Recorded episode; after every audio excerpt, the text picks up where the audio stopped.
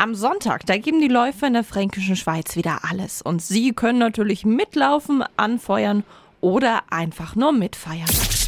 365 Dinge, die Sie in Franken erleben müssen. Der 21. Fränkische Schweiz-Marathon geht am Sonntag über die Bühne. Und damit guten Morgen an Marion Rossa-Schuster, die Leiterin des Sport- und Kulturamtes im Landkreis Sorchheim. Hallo, guten Morgen auch von meiner Seite. Was macht denn den Fränkischen Schweiz-Marathon nicht nur für Läuferinnen und Läufer, sondern für die ganze Familie so interessant? Die Vereine, die organisieren halt immer Straßenfeste. Also traditionell ist immer in Streitberg eine Marathonparty, die wird vom regionalen Fränkische Schweizverein organisiert.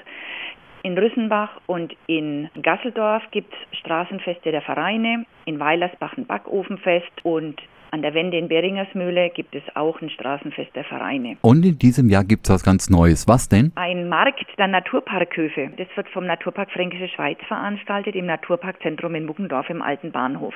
Dort gibt es regionale Anbieter von Regionalprodukten. Man kann kaufen und verköstigen und es gibt auch Unterhaltung. Nun ist die B470 am Sonntag ja autofrei, ideal für die Läufer. Aber was empfehlen Sie den Besuchern? Also die Bundesstraße ist ja ab 7 Uhr gesperrt und zwar ab der Kreuzung Kirchernbach-Weilersbach bis Beringersmühle und am einfachsten ist die Anreise mit dem ÖPNV, ähm, mit der S-Bahn bis Forchheim und dann mit der Regionalbahn nach Ebermannstadt. Wir haben für Sie natürlich alle Infos zusammengefasst auf radiof.de. 365 Dinge, die Sie in Franken erleben müssen. Täglich neu in Guten Morgen Franken um 10 nach 6 und um 10 nach 8. Radio F.